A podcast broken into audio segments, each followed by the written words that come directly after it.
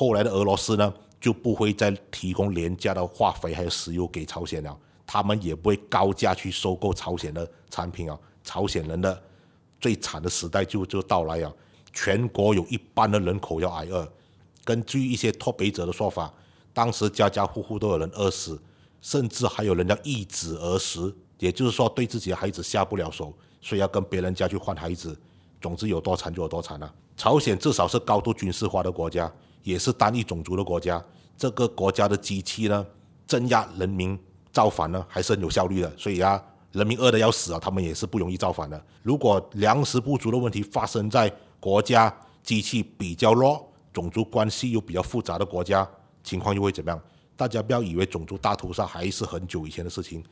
其实，在一九九四年的时候，非洲小国卢旺达就发生过种族大屠杀。好莱坞电影《卢旺达饭店》讲的就是这个故事。国际知名的人类学家贾德戴蒙博士呢，他的著作《大崩坏》里面，其中有一章就专门讲卢旺达的案例的。你从现代的角度来读，还是读到惊心动魄的。根据他的分析，卢旺达就是因为人口太多、太过密集，土地资源不够，人均分配到的资源和粮食越来越少。这种条件之下呢，极端政客才有本事呢去煽动起胡图族跟图西族、黑人民族之间的这种种族仇恨。临界点爆发的时候呢，这两个外表看起来很接近的民族啊，就大开杀戒，邻居呢就互相拿起砍大砍刀就砍向对方了。所以短短的两个月之内呢，这个国家就死了一百万的人。根据书中他记载有一个胡图族的父亲的证词呢，他有讲过：“我的孩子没有鞋子。”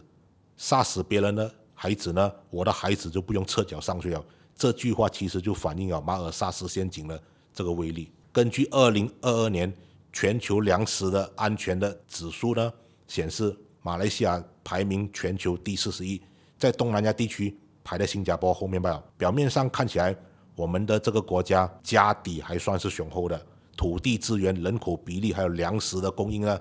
还是不会短期内掉入马尔萨斯陷阱的。但是我们绝对不会掉以轻心。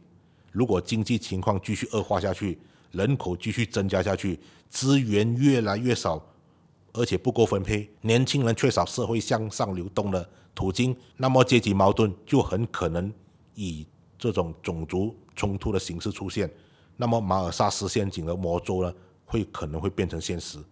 未来的世界资源更加有限，人口会更加多，竞争也更加的残酷。所以大家不得不思考我们下一代的这个问题。我们如果不要让下一代活得比我们更加惨，如果我们不要让希特勒的这个世界啊成真，如果我们不要掉进马尔萨斯的陷阱，如果我们不要让弹指消灭一般众生的达诺斯的这种哲学啊更加有诱惑力的话，我们就必须要居安思危，要未雨绸缪，而且充满忧患意识的去正视各种的危机还有挑战。今天的分享就到这里为止，好，谢谢大家。